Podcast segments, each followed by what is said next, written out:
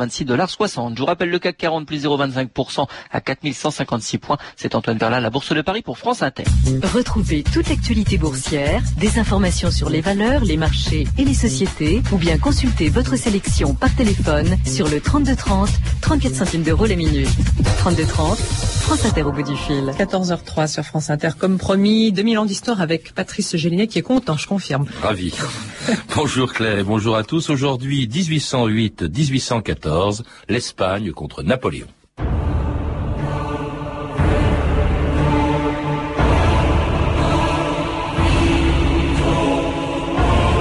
Cette malheureuse guerre d'Espagne a été une véritable plaie, la cause première des malheurs de la France.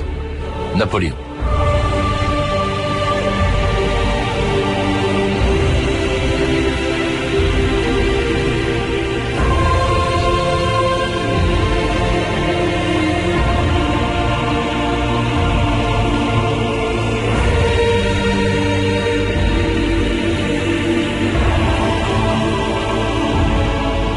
D'histoire.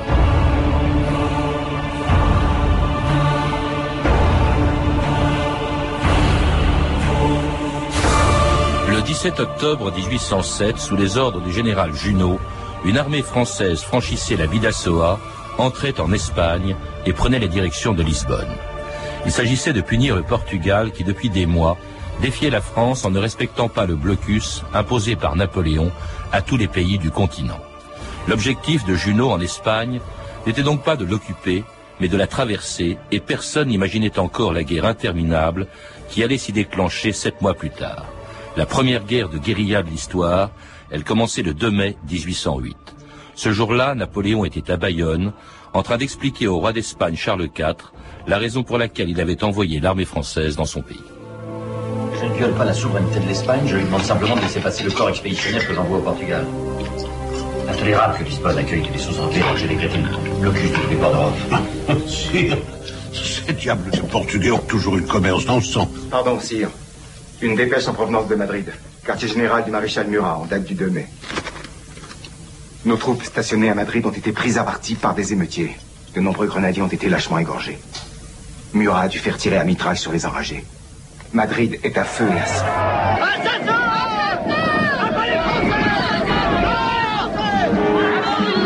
Jean-René bonjour. Bonjour. Alors c'était le soulèvement de Madrid le 2 mai 1808, la date du déclenchement d'une guerre qu'on appelle en France la guerre d'Espagne, même si ce n'est pas celle du 20e, mais c'est une guerre qui s'est déroulée au début du 19e euh, siècle, euh, et euh, qu'on appelle en Espagne la guerre d'indépendance, et c'est d'ailleurs le sous-titre de votre livre, L'Espagne contre Napoléon, la guerre d'indépendance espagnole 1808-1814. Alors dans ce livre, effectivement, on, peut se demander pourquoi guerre d'indépendance, parce que à l'origine, on l'a entendu, le prétexte en tout cas, de l'entrée des troupes françaises en Espagne dès 1807 n'était pas d'envahir l'Espagne et de l'occuper, c'était en principe d'aller attaquer le Portugal. Tout à fait. L'objectif premier était en effet de, sinon de conquérir le Portugal, du moins d'en chasser les Anglais. Et on peut donc dire que c'est sans doute au cours de, de la traversée relativement pacifique du territoire espagnol en direction de Lisbonne que s'est offerte à Napoléon l'occasion de s'intéresser plus précisément à l'Espagne, de la dominer, et comptant bien que l'affaire euh, se ferait à petit frais. Chasser les Anglais du Portugal, il faut rappeler qu'à l'époque, pour asphyxier l'Angleterre, Napoléon avait imposé un blocus continental pour essayer de paralyser le commerce entre l'Angleterre et le reste de l'Europe. Et le Portugal, allié traditionnel des Anglais, ne respectait pas ce blocus, d'où l'idée d'intervenir effectivement euh, à Lisbonne. Mais en même temps, donc, on traverse l'Espagne, et vous l'écrivez dans votre livre, Jean-René M, on, on traverse une Espagne qui est en pleine crise dynastique entre un père, le roi d'Espagne, Charles IV, et son fils Ferdinand, qui se détestent. Il y a là en effet la, convergence de deux données.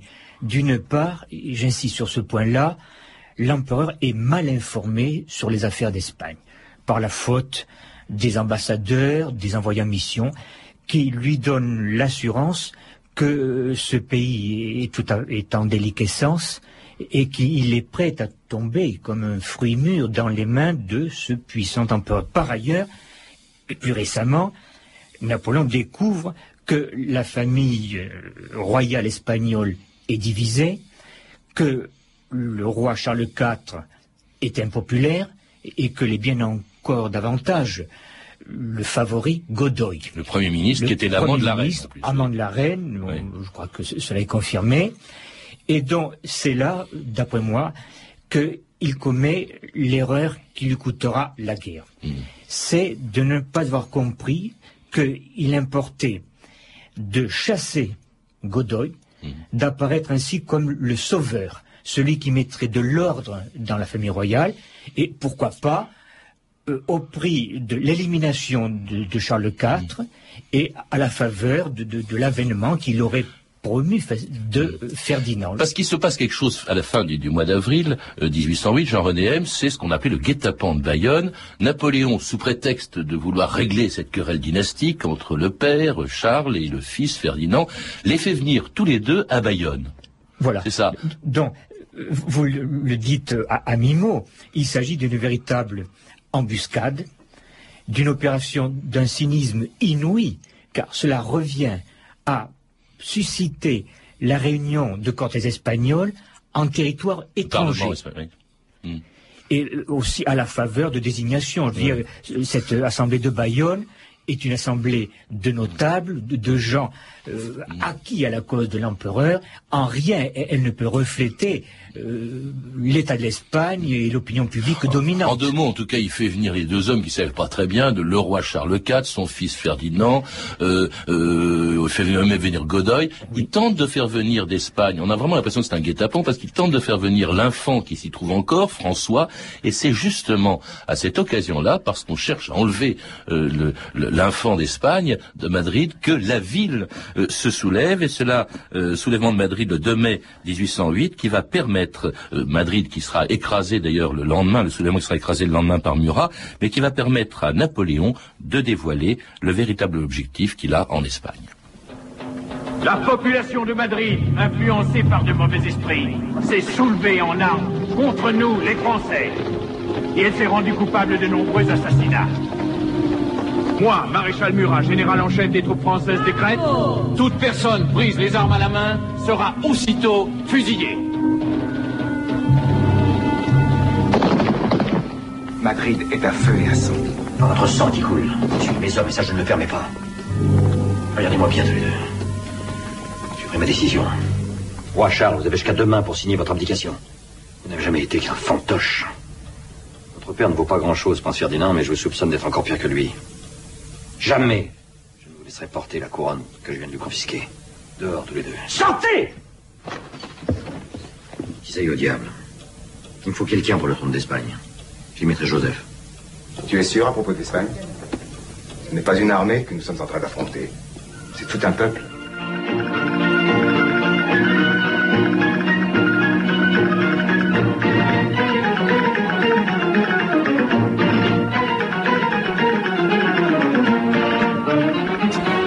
Pas une armée que nous avons affrontée, c'est tout un peuple, c'est ce qu'un de ses conseillers disait, en tout cas dans ce téléfilm, disait à Napoléon, au moment où il plaçait donc son frère Joseph sur le trône d'Espagne.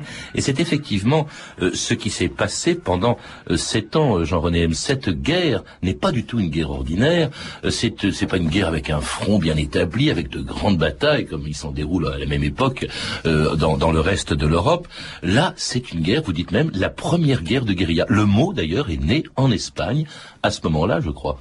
Tout à fait. C'est-à-dire qu'à partir de ce printemps 1808, d'un côté, on aura affaire à une guerre, disons, à l'ancienne, avec des armées régulières, de, de grandes batailles, des sièges de villes, et de l'autre côté, il y aura en effet cette guerre euh, populaire, selon des modalités nouvelles, terriblement efficaces, contre laquelle euh, les troupes impériales n'auront pas euh, de, remède à opposer. Euh, ils n'ont pas été préparés à cela. Et là, je pense qu'on a commis deux erreurs d'appréciation. La première est de penser que, une fois défaite l'armée régulière, l'Espagne capitulerait. Et, en second lieu, penser que occuper Madrid, la capitale, s'était occupé l'entier du pays d'un coup. Donc voilà deux erreurs essentielles. J'ai envie d'ajouter une troisième, imputable celle-là, à Murat principalement, au terme de, la répression du 3 mai, hmm. avec fusillade rendue fameuse par le tableau de Goya. Qui avait fait deux tableaux, d'ailleurs il avait fait le tableau du 2 mai, le soulèvement contre, contre les, les Français, et puis ensuite le lendemain... Donc Murat a, estimé, et il l'a écrit à Paris, que c'est pas la répression, pas ensemble le terrorisme, que l'on viendrait à bout de la résistance. Et justement, euh, vient d'être cité euh, Joseph, ce, nouveau roi qui... Le frère de Napoléon. Le frère aîné de Napoléon, à qui on offre la couronne. Là, tout de suite, m'apparaît une divergence capitale quant à l'appréciation du, de l'affrontement. Napoléon mise sur la répression par la force, alors que Joseph mise sur la négociation avec l'adversaire, le compromis. L'un cherche à s'imposer, Napoléon, l'autre à conquérir les esprits. Et dans une guerre dans laquelle l'armée de Napoléon va subir, d'ailleurs, sa première défaite en Europe, c'était à Bailén, en Andalousie, le 19 juillet 1808. Mille pardons, sire, mais il y a un messager d'Espagne qui vient juste d'arriver. Terrible nouvelle, sire. Le général Dupont s'est rendu aux rebelles, avec 20 000 hommes et tous ses canons et ses drapeaux. Poltron, traître Lâcheté que le monde entier va savoir. En effet, ils savent, sire. Tous Saint-Pétersbourg est seul à ne pas être encore au courant. C'est loin, alors les nouvelles mettent du temps à arriver. Car ces barbares d'Espagnols, je vais envoyer Né à Madrid, avec mission d'écraser la rébellion. Sans pitié. Mais avec quelle troupe, sire Né aura ce qu'il y a de mieux, un régiment d'Allemagne. Mais dans ce cas, vous allez être obligé de dégarnir vos positions à l'Est. Mais il serait encore plus dangereux de laisser croire à l'Europe qu'une bande de terroristes enragés peut humilier impunément l'armée française. Parce que l'armée est l'Iran. C'est moi. Cette défaite que l'on annonce à Napoléon en juillet 1808, Jean-René M, c'est vraiment la première grande défaite qu'il subit, que subit l'Empire en Europe à ce moment-là. Il est allé de victoire en victoire pratiquement. Et alors, on l'a entendu dans cet extrait de film, c'est une défaite dont les conséquences ne sont pas seulement importantes pour l'Espagne, pour la guerre que mène Napoléon en Espagne, mais pour toute l'Europe. Tout à fait. La reddition de, ces milliers d'hommes n'est pas quelque chose d'irrémédiable c'est une défaite qui est surtout capitale au niveau du, vous l'avez dit, du retentissement qu'elle a en Europe. Elle est proprement, elle était jusque-là impensable. Cela conduit l'empereur à envoyer des troupes, ce qui n'était pas prévu, et ce sont sûrement pas les meilleures troupes qu'il envoie là. Il y a là, dès à présent, un élément de faiblesse. Des troupes non formées, euh, peut-être pas assez motivés, mal équipés, compte tenu des données climatiques, géographiques inédites pour elles, dont euh, c'est un handicap euh, vite devenu insurmontable, de ce point de vue même. Alors, autre conséquence, justement, euh, qui est européenne, elle aussi, c'est que du coup, les autres pays adversaires de la France euh, relèvent la tête, et notamment, il y en a un qui décide d'intervenir. Je crois d'ailleurs qu'il arrive à la Corogne le 20 euh, juillet 1808, c'est-à-dire deux jours après Baylen. C'est Wellington, l'Angleterre, qui envoie un général à l'époque totalement inconnu. Hein, on ne sait pas encore, et on le verra, il le sera beaucoup plus après Waterloo, à Waterloo, et c'est Wellington. Donc, c'est vraiment la, la guerre s'internationalise à ce moment-là. Tout à fait. D'ailleurs, les Anglais continuent, l'appellent depuis toujours la guerre, la guerre continentale, la guerre péninsulaire ou la guerre continentale. C'est seulement une des composantes de ce vaste conflit international. Pour ce qui est du rôle de l'armée anglaise, je ne peux pas dissimuler que les historiens ne sont pas parfaitement accordés. Et, là, sans tomber dans une sorte d'élémentaire anglophobie, j'ai envie de dire que les Anglais n'ont pas manqué de, surévaluer le rôle de leurs compatriotes, de, magnifier de, transformer en, en, épopée britannique. Oui, ça, ils l'ont fait toujours. Hein. Par exemple, à Waterloo, ils ont sous-estimé le rôle de Blücher et c'était uniquement Wellington qui avait gagné. Mais ça, c'est ça, c'est de bonne guerre, si je puis dire. Euh, en revanche, autre conséquence, c'est que Napoléon, après Baylen, se rend en Espagne. Il dit, bah écoutez, ce que mes généraux sont capables de faire, moi, je vais le faire. Il arrive en Espagne, il rétablit l'ordre, essentiellement euh, dans les villes, en réalité, où il consolide la position de de, de ses soldats. Euh, et puis, il repart parce qu'il apprend que en France, au moment où il est en Espagne, il y a des complotent déjà contre lui, donc il retourne euh, à Paris et il laisse derrière euh, lui donc euh, une armée française qui contrôle les villes, mais qui sont menacées un peu partout dans les campagnes où les prêtres dans leurs églises appellent les Espagnols à une véritable croisade contre les Français.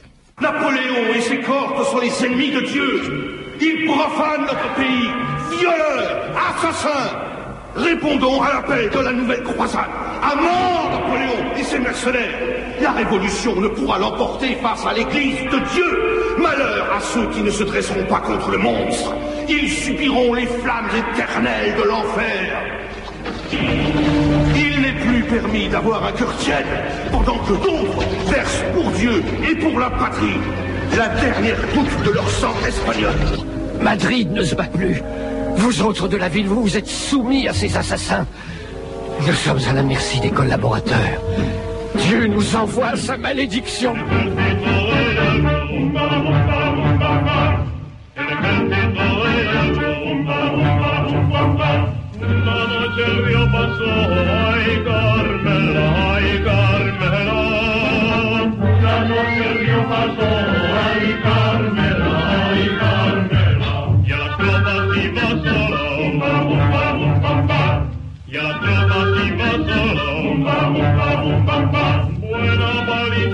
Et c'était El Paso de l'Ebro, le passage de l'Ebre, alors qui a été rendu très populaire, cette chanson, par la guerre d'Espagne du XXe siècle, c'était la grande chanson des républicains, mais qui était euh, déjà chantée par les partisans espagnols du temps de, Napoléon, je crois, euh, Jean-René M. Et alors, euh, c'était dans une guerre qui comme celle d'Espagne de, du XXe siècle, des années 30, était aussi une guerre civile. On a entendu dans cet extrait de, de film, on a entendu parler de collaborateurs. Alors c'est vrai que cette guerre contre la France a été populaire, mais que les Français avaient quand même des partisans en Espagne, des partisans espagnols en Espagne, qu'on appelait, je crois, les afrancesados.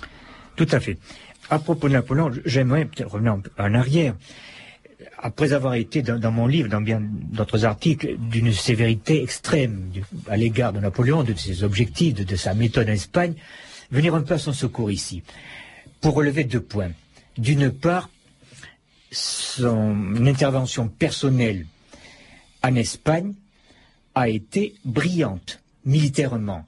Il a participé à un combat brillant mm. dans la Sierra, dont aux abords de Madrid, dont c'est peut-être le, seul aspect euh, d'épopée napoléonienne, quelque chose de très bref, qui n'a pas eu d'ailleurs un grand retentissement, pas même dans la presse impériale, ça d'un côté. Mm. Donc, une marche facile et glorieuse vers Madrid, et ce que je n'avais pas dit, je crois, dans mon livre, c'est que, alors qu'il se trouvait dans la banlieue de Madrid, à Chamartin, Chamartin, il a pris quelques décrets dont la signification est incontestablement libérale, voire révolutionnaire, en cela que il abolit l'Inquisition, liquide une partie de la féodalité, supprime des douanes intérieures, ferme nombre de couvents, autant de mesures qui seront reprises, et j'y viens,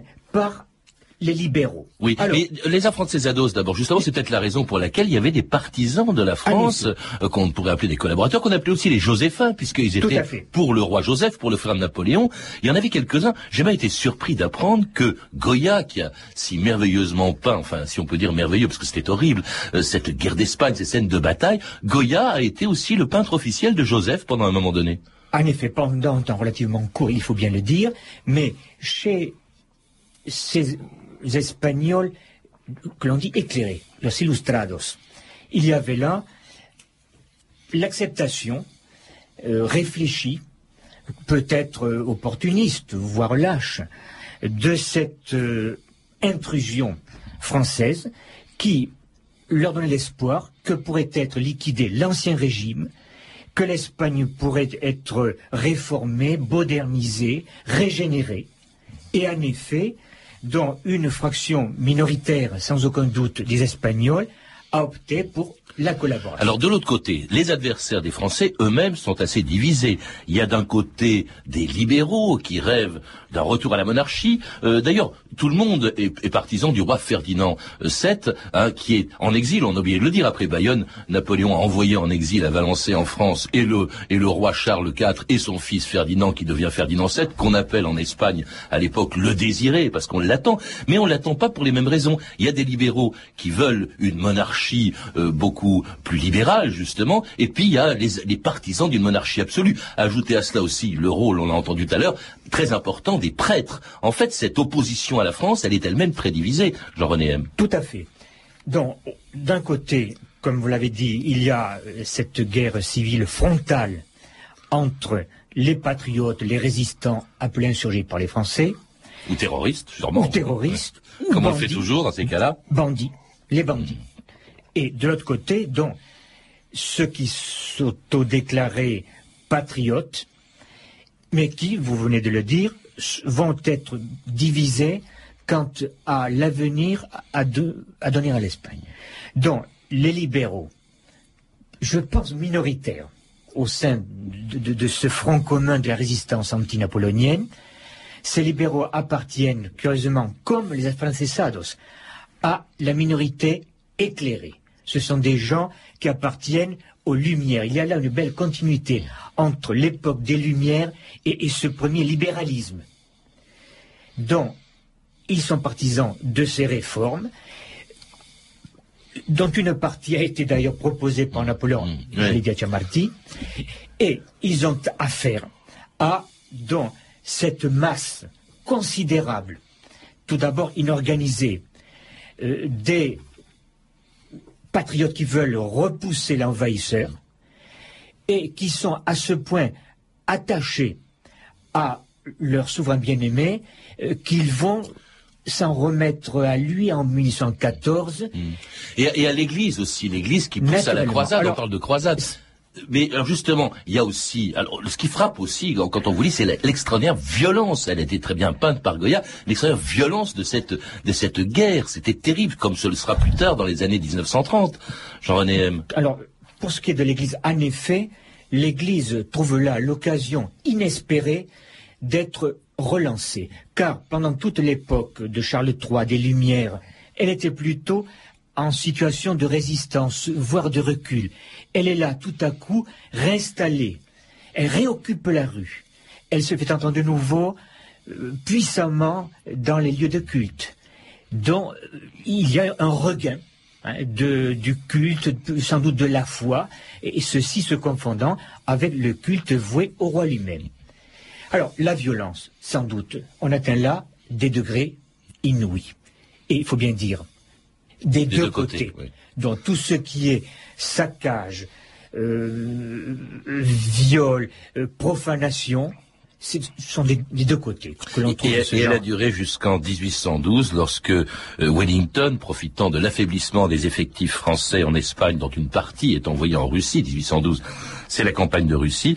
Wellington entre à Madrid, d'où va partir le roi Joseph avant le retour de Ferdinand VII en France en 1813. Il paraît que les Anglais ont écrasé l'armée française. Oui. Wellington et les guerrilleros ont écrasé toute l'armée française à Los Arapiles. Et selon les rumeurs, on dit que le roi Joseph abandonne l'Espagne et s'en va comme un vieux renard bredouille. Messieurs, il nous faudra payer pour avoir cru que notre rédemption viendrait de la France. On va nous appeler les Afrancesados, autrement dit des francisés, des traîtres. Ceci n'est que le commencement de la fin.